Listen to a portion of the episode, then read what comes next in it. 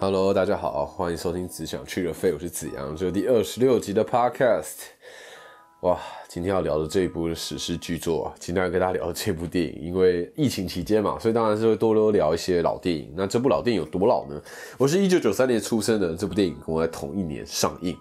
也就是跟我一样老，一样年纪啊，以及同梯的这一部就是一九九三年一月在香港上映，一九九三年十二月在台湾上映的《霸王别姬》。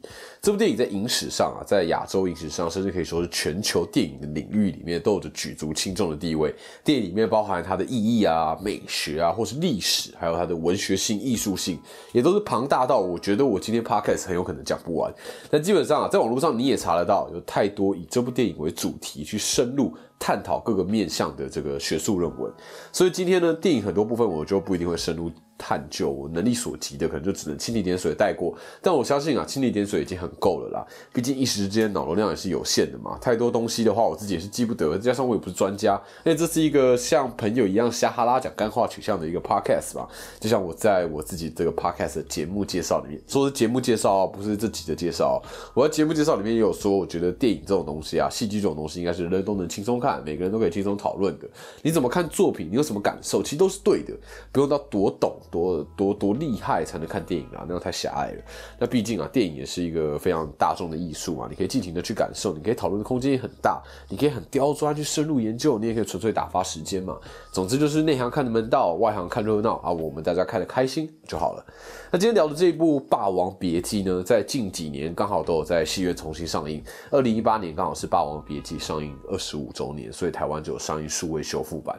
那二零二零年，也就是去年啊，片商还特别挑了这。四月一日，也是为了纪念《霸王别姬》里面的主要演员张国荣逝世的日子，特别又让《霸王别姬》重返大荧幕。那这是一部由汤臣电影有限公司出品的电影，汤臣是香港的电影公司。那导演陈凯歌是中国的导演，那制片徐峰是台湾人。所以表面上虽然国籍是挂英属香港跟中国合作，但其实是一部中港台三方合作的一个作品。去年韩国电影《寄生上流》在国际的奖项上是横扫全球嘛，在各大影展当中都表现得很好，让各个国家的影评人啊、专家很惊艳。但其实啊，早在二十八年前，《霸王别姬》几乎就已经达到这样的成就，甚至有过之而无不及啊！为什么这么说呢？《霸王别姬》的这个得奖记录，这个奖项真是洋洋洒洒数不完的。那有哪些呢？《霸王别姬》在第五十一届美国金球奖就获得了最佳外语片哦。那另外第六十二届奥斯卡也荣获最佳外语片奖的提名。第二十七届美国国家影评人协会拿下最佳外语片。第十五届韩国电影青龙奖拿下最佳外语片。第四十七届英国电影学院拿下最佳外语片。第四届日本影评人协会拿下最佳外语片。那另外最重要的是第四十六届法国坎城影展，他拿下金棕榈奖，那也拿下了国际影评人。联盟大奖，那这些是只包括这个电影大奖哦，其他的包括什么导演啊、演员的奖项，这都要说不完。那其中这个获得第四十六届法国坎城影展的金棕榈奖啊，是第一部，也是至今唯一一部获得这个奖项的华语电影，所以这部《霸王别姬》也被视为有史以来最伟大的华语电影那二零一五年呢？美国《时代周刊》评价这个《霸王别姬》这个电影啊，是百大不朽电影之一。那二零零六年，美国的首映杂志《Premium》将巩俐在《霸王别姬》里面演这个菊仙的这个角色的这个演出啊，列为有史以来最伟大的表演一百位当中第八十九名。那这部电影在近几年当中啊，也是斩获了很多的奖项啊。那它也是在豆瓣上是所有电影当中的第二名。那第一名就是我前几天提过的这个各大网站 都会打不败的王者《刺激一九九五》这豆瓣第一名。那第二名呢，就是这个《霸王别姬》啊。那另外啊，美国烂番茄网站也达到了百分之九十三的新鲜度，INDB 也拿到了八点一颗星。所以我说啊，早在韩国电影《寄生上流》称霸这个全球影坛之前，其实一九九三年这部《霸王别姬》才真的是。亚洲之光一点也不为过，对吧？那在韩国这一部《霸王别姬》其实也有很高很高的评价。在朴宝剑演的一个电视剧叫做《请回答一九八八》当中，他开场就是一家人挤在电视机前面看着张国荣演的《英雄本色二》。那在同一个系列《请回答一九九四》当中，母亲在电话当中夸奖自己的儿子很帅，他就说他长得像张国荣。然后呢，在韩国演员林秀香主演的《新寄生传》当中，有一对夫妻的对话这样。A 说：“哎，你记得《霸王别姬》吗？”B 就说：“哦，我们当年怎么会看那部电影？”然后 A 就说：“张国荣在里面不是很妖艳、很美吗？”然后 B 就说：“不知道。”然后 A 就说：“怎么会不知道？你是没长眼睛吗？” 所以就说：“哦，看不懂张国荣的美，就是没长眼睛。”那我个人认为啊，如果要用一部电影来贴切的形容所谓的人生如戏，戏如人生，那就非得是这一部《霸王别姬》不可。另外，我这次重看啊，我也觉得这部片真的是最完美打脸所谓政治归政治，艺术归艺术这种鬼话。电影里面啊，有太多太多包含大时代观、小人物面对不同的政局、不同的动荡，该怎么存活。然后当中啊，隐含的这个底蕴啊，也让整部电影变得很深刻、很难以超越。大家知道？《霸王别姬》大概的故事嘛，我不是说这部电影，我是说历史上《霸王别姬》的故事。因为先有《霸王别姬》的故事，后来被京剧拉出来扮演，最后成为一个非常经典的文本嘛。那就像我前面几集 podcast 里面提到的，我自己非常喜欢历史。那中国历史，我最喜欢的就是楚汉相争这一段。我知道很多人很喜欢什么三国、三国的故事啊，三国历史，毕竟就连电动游戏或者是影集、电影也是很多三国系列的嘛。对不对？怎么可能没有打过三国无双啊？但我其实比较起来啊，我自己是比较喜欢楚汉相争的历史。我非常记得我小时候，小学四年级的时候，我在班上的书柜里面翻到一本《史记》啊，是白话文的版本。但我真是穷极无聊，就拿起来看。就我一看，哇，真的停不下来。我知道我超怪的，我可以理解大家一听到《史记》就会觉得，哎，一定很无聊。但我当下真的是看的超开心，我超爱。然后在学校看不完，太太想要看，我还偷偷带回家看，这个地步哦。那我稍微就是稍微跟大家介绍一下《史记》，《史记》真的是还蛮精彩的哦。《史记》是后代所谓正史的一个重要先驱。换句话说，就是因为有一个叫司马迁的家伙嘛，写了一本《史记》，所以后代的人就知道啊，我要怎么写正史，所以害我们现代人要背这么多历史背不完，对不对？所以都是司马迁的错。那《史记》的内容呢，其实是从上古的传说时代，也就是什么黄帝大战蚩尤开始啊，一路记载到这个汉朝汉武帝，总共两千五百年的历史。那《史记》当中，我最印象深刻、最喜欢段落就是从战国时期到秦朝统一天下，再到楚汉相争。那其中我最喜欢的人物就是项羽了。我其实非常喜欢那种悲剧英雄的角色，项羽就是这种典型的悲剧英雄的角色嘛。或者是莎士比亚四大悲剧里面的马克白这个角色。我不知道大家知不知道莎士比亚四大悲剧是哪四大，我稍微给大家分享一下。分别就是我刚刚提到的马克白，另外还有哈姆雷特。哈姆雷特如果大家不知道剧情的话，哈姆雷特就是《狮子王》改编，就是改编自哈姆雷特。他就是他的父王，他的爸爸是国王，然后被他的叔父杀死，然后叔父篡位，然后王子要想办法复仇的一个故事，那就是哈姆雷特。那另外还有利尔王跟奥赛罗，可能大家比较不熟悉，但反正是四大悲剧当中，我最喜欢的是马克白，在这出戏里面的马克白这个角色啊。那我不知道大家知不知道剧情，我也不会多赘述马克白这个剧情。如果有兴趣。可以上网查。那或许知道剧情的人，可能大家可以认同我。我觉得马克白真是某一种悲剧英雄，然后我自己非常喜欢。那怎么样可以称作或定义叫做悲剧英雄呢？我觉得所谓悲剧英雄就是哦，一个很有能力、很厉害的人，但他因为一些他坚持不愿意放弃的原因或理念，也许因为挣扎，也许因为拒绝妥协，所以最后结果很惨。那这种角色对我也反而充满力量，反而是充满魅力的。像项羽这个角色，就是我心目中的悲剧英雄的代表。那楚汉相争到底是什么样的故事呢？简单来说啊，刘邦跟项羽基本上在揭竿起义、反抗秦朝的时候，他们两个就师出同门，是好兄弟。当时啊，他们老早就约定好说，谁先入关中，谁就称王，算是一种互相鼓励吧。就比如说，我们一起来比较考试，谁考得好，那考不好的就要请考得好喝饮料，那这算是某种鼓励，对不对？那项羽啊，算是兵力充足啊，他一路过关斩将，除去大半的敌人。但是呢，刘邦就抄小路，抄捷径。那刘邦表面上在主要道路上慢慢打，但实际上他从一个不起眼的一个叫陈仓的地方，直接抄捷径到关中称王。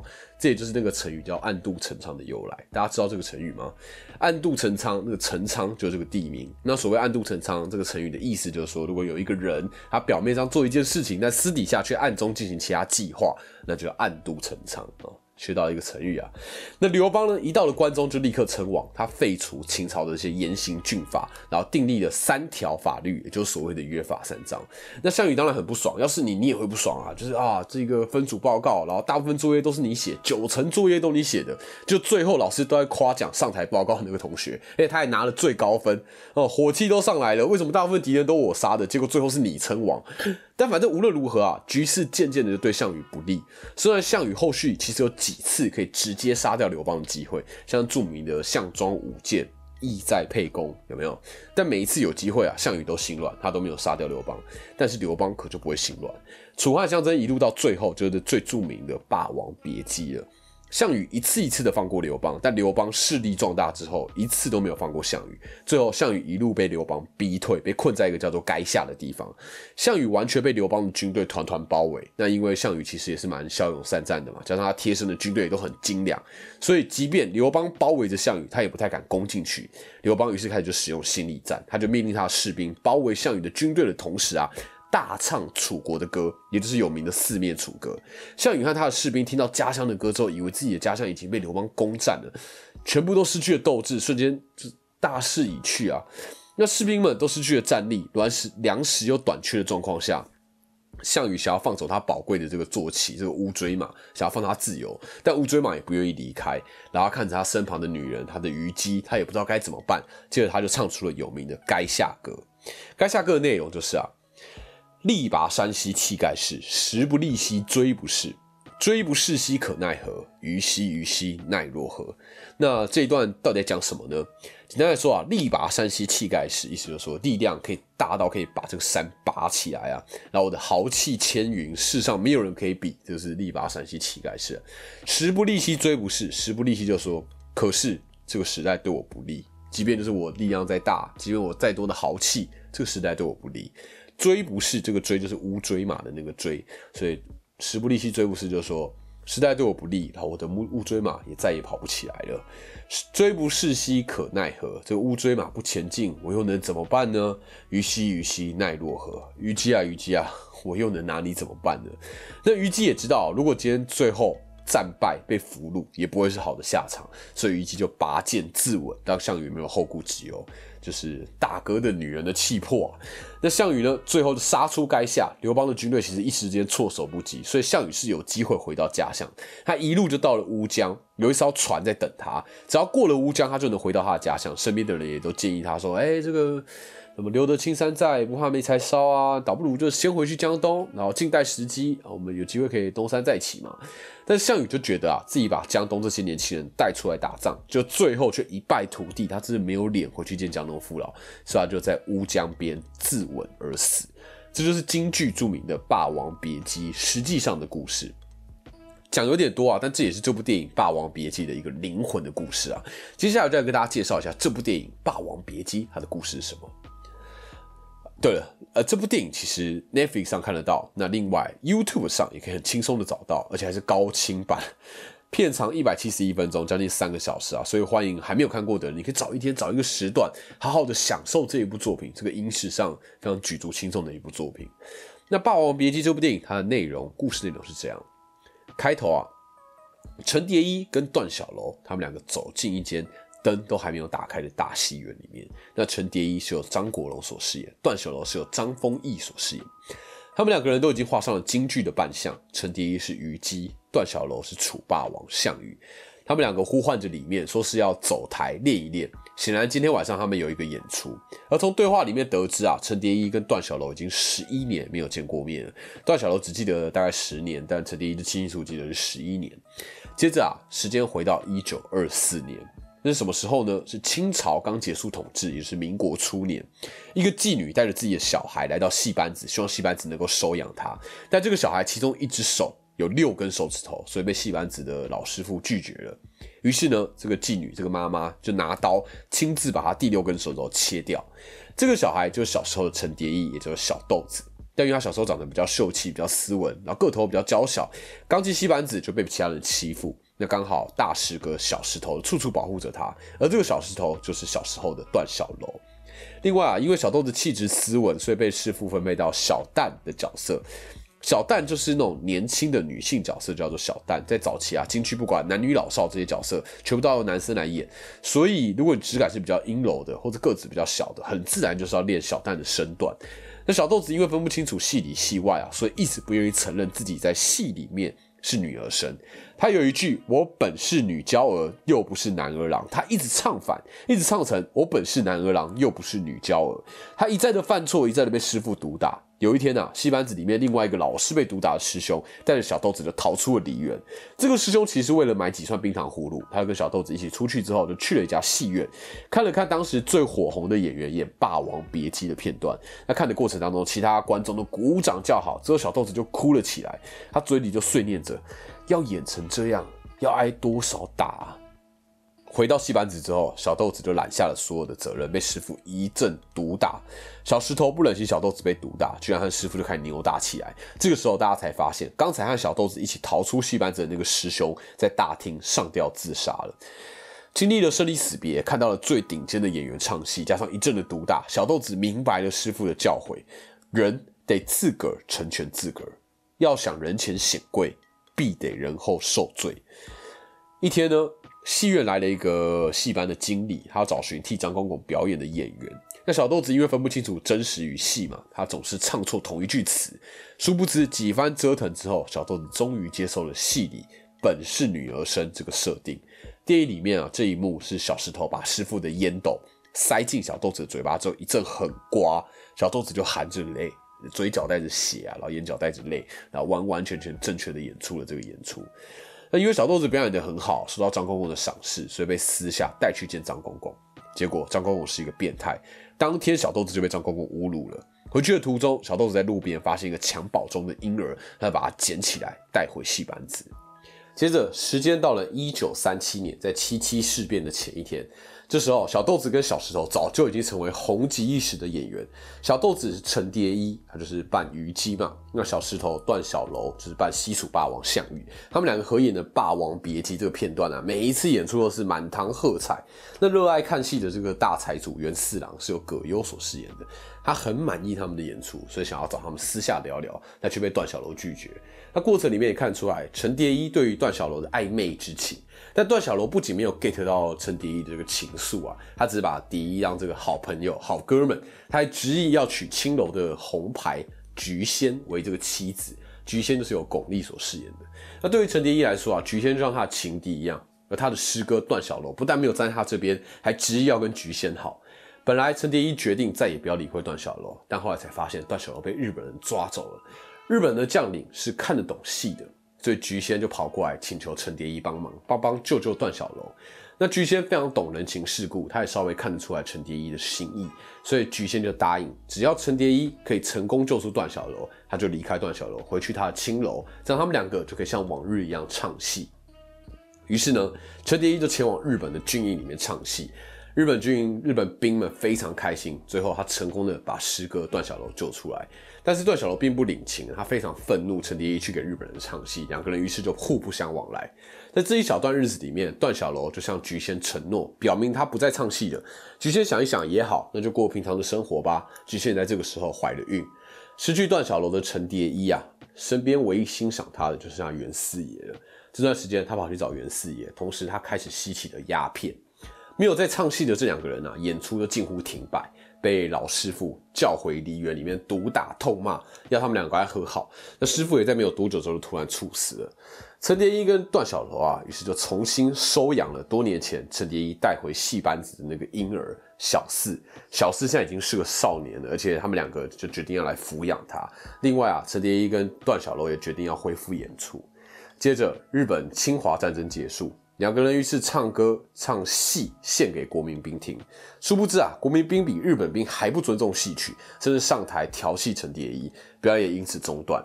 段小楼出来告知国民兵说：“哎，那个日本人也不会这样胡闹呢。”结果却引发了冲突。后来当中，菊仙在碰撞之下流产，陈蝶衣莫名其妙被抓，被举报为汉奸，而且翻出他曾经听日本兵唱戏的这件事情。为了救出蝶衣啊。段小楼跟菊仙他们夫妻俩前去找袁四爷，希望袁四爷可以撒谎做伪证，让蝶衣可以顺利的脱身。但是呢，法庭上陈蝶衣态度相当强硬，他认为唱戏给日本兵，他一点都没有觉得不对。而且他说啊，要是日本那位将领没有战败身亡，说不定他会将京戏传到日本去。此话一出，现场是一片哗然。袁四爷也是气到跳脚，大家都已经在帮陈蝶衣了，但是他却自己不帮自己，所以袁四爷就是。愤怒之下直接离场了。后来啊，才因为这个民国政府的这个高官啊欣赏他的技艺，所以最后陈蝶衣没有被判刑。接着，一九四九年，国民政府节节败退，变成共产党执政。在这个环境之下，比别人富足的生活被认为是异端，所以袁四也被批斗，最后处以死刑。在这样局势之下，唱戏啊、表演啊都没有被重视，陈蝶衣也鸦片越抽越凶，最后染上了毒瘾。那他的嗓音越来越差，甚至在一次表演当中破嗓。那饱受毒瘾折磨的陈蝶衣决心要戒毒，几番折磨之下，在这个段小楼和菊仙的帮助之下，陈蝶衣才渐渐的振作起来，尝试传承这项技艺。他开始教导小四，那个他当初带回来的那个婴儿啊，他想要好好的训练他，但过程里面却让小四产生冲突。小四不但想擅自改变京剧的这个形态，他还将戏班的告知传统视为旧社会该被淘汰。更决心要取代自己的师傅陈蝶衣，在一次演出当中，小四逼迫陈蝶衣把虞姬这个角色让给他，即便段小楼站在陈蝶衣这一边，也改变不了状况。最后，陈蝶衣为了顾全大局，确认段小楼去演，然后接着他就自己暗淡的离开大家。接着，时间到了一九六六年八月，文化大革命开始。那些所有被视为这种老旧思维的人事物都被批斗，戏曲可是被讨伐。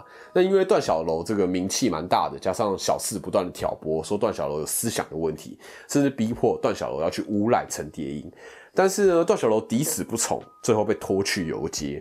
这个时候，陈蝶衣突然以虞姬的扮相出现，他甘愿和段小楼一起受苦。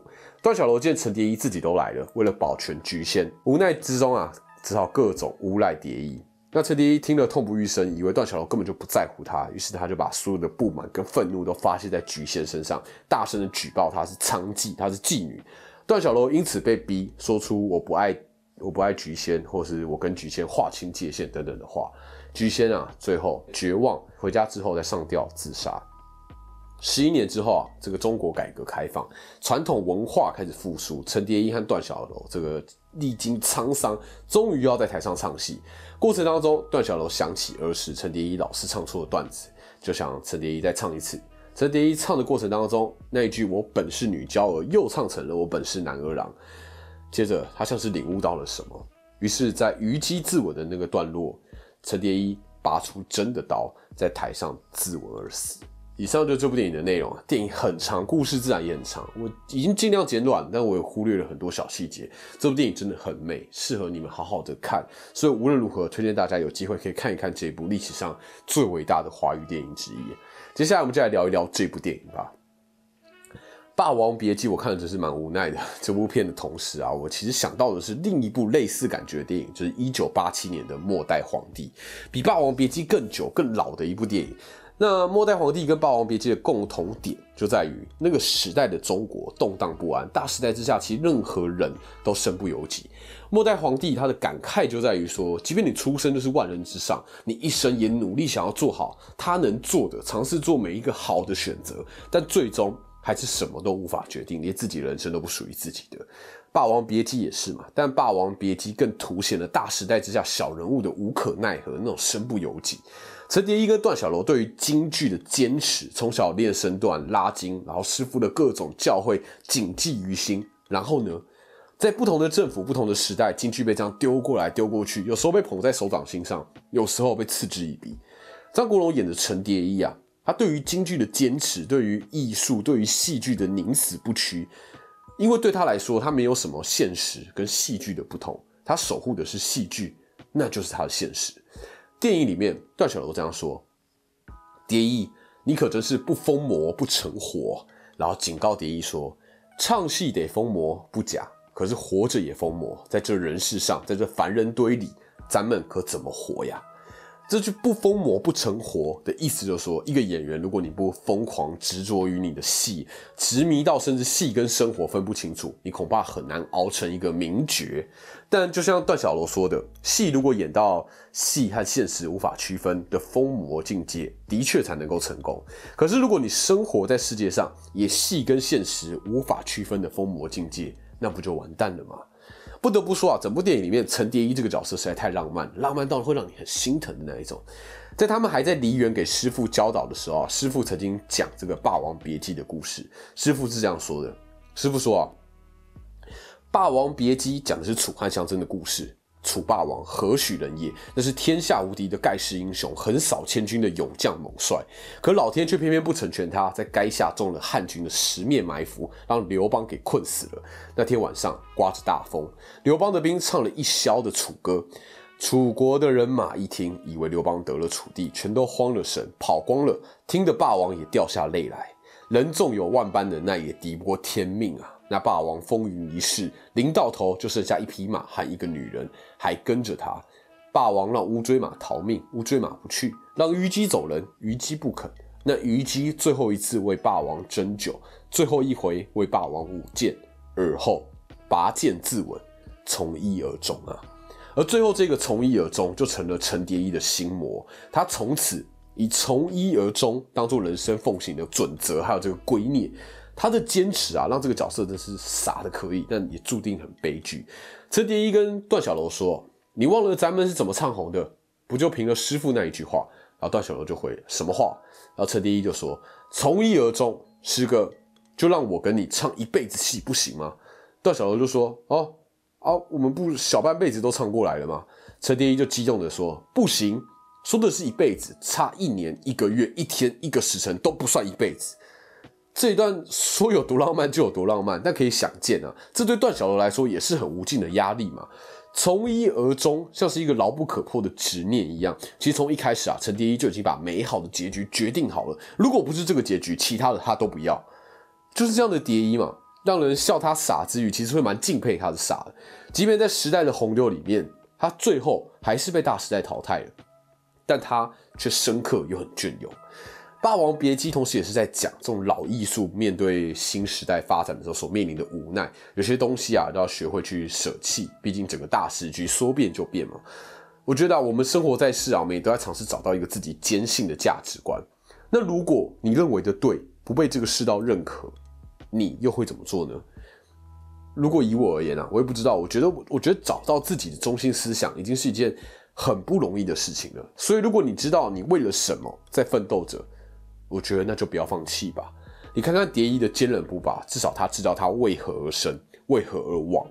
那段小楼，即便他已经尽可能讨好这个世道，但并没有为他带来比较好的结局，对吧？有点像是说，有些时候你屈服于世界的价值观，不管是赚钱啊，还是什么名利啊，但最终你还是得不到你想要的一样。所以该坚持你想要的。还是随波逐流，这个交给你自己决定。另外啊，我也非常非常喜欢菊仙这个角色，巩俐把菊仙诠释的温柔又有力道。菊仙并不是什么清纯啊、闺秀啊，她在妓院打滚很多年，她早就看过各种形形色色的人，她对人的观察很入微，她也不把蝶衣当成情敌来看，她反而有一点心疼蝶衣的感觉。在蝶衣戒毒的那一段啊，陈蝶衣痛苦的在床上挣扎哀嚎，甚至把菊仙当成当初抛弃他的母亲，而菊仙只是把蝶衣拥入怀里面，眼眶立刻就泛出眼泪。我觉得菊仙跟蝶衣的关系真是很微妙，虽然这出戏里面真的妙不可言的一个部分啊。有些时候陈蝶衣会把菊仙当成情敌，但有些时候他似乎无法克制，把菊仙当成妈妈，加上从小被抛弃。其实陈蝶衣对于妈妈也是爱恨交织，在最后那个文革的那个大审判的那个段落里面，陈蝶衣批评菊仙的时候，那个悲愤交加。我在想啊，或许他也掺杂了陈蝶衣对于母亲的一些怨怼吧。菊仙跟陈蝶衣的母亲一样，都是妓女，这也加深了两者之间的连结。另外啊，的确，菊仙一开头看起来是充满心机的，但越到电影的后面，她其实真的越来越讨喜。她有勇又有谋。敢爱又敢恨，她知道怎么帮助她的老公段小楼，也在很多蝶衣被冷落的时候，默默给他披上外衣。每次啊，段小楼情绪失控，菊仙都知道怎么安抚他，而且在很多关键的场合，他是场上最有手腕、最懂得应对进退的。他真的是一个以柔克刚的一个完美的展现啊！这个角色让我想到了，其实就前面有提到《马克白》里面的马克白夫人。乍看之下，她只是一个谁谁谁的夫人这样的一个角色，但却是最有谋略、最会用灵活的各种手段的那种狠角色。另外啊，电影当中其实也反复出现很多的意象、很多的象征。像是衣服和棉被，这两个其实都是温暖的象征。那对于母亲的不谅解，其实电影里面全部都在大袍之上，最后用火狠狠的烧掉。在一开始的时候，那在后面又有他的诗歌小石头随即递上这个棉被，其实巧妙的说明了母亲的地位其实某种程度上被诗歌取代了。而在这之后啊，菊仙又好几次的替这个陈蝶衣披上衣袍嘛，那陈蝶衣总是用谢谢菊仙小姐，然后推下。但从一而终的形象这里其实非常明显，因为他只认定师哥，也只有师哥才可以给他这样子的关怀关爱。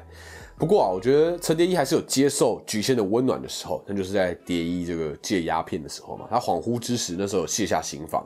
这两者另外一个微妙关系就在于，陈蝶衣他是失去母亲的，而菊仙是失去小孩的，她的怀孕流产的，所以两个人其实是某种程度上的惺惺相惜，互相又弥补了彼此的不足。那另外一个象征一直出现的一个意象，就是那把剑，就霸王的剑。其实戏里面的这把剑啊，就是某种程度上就是陈蝶衣他这个他的深情的一个象征。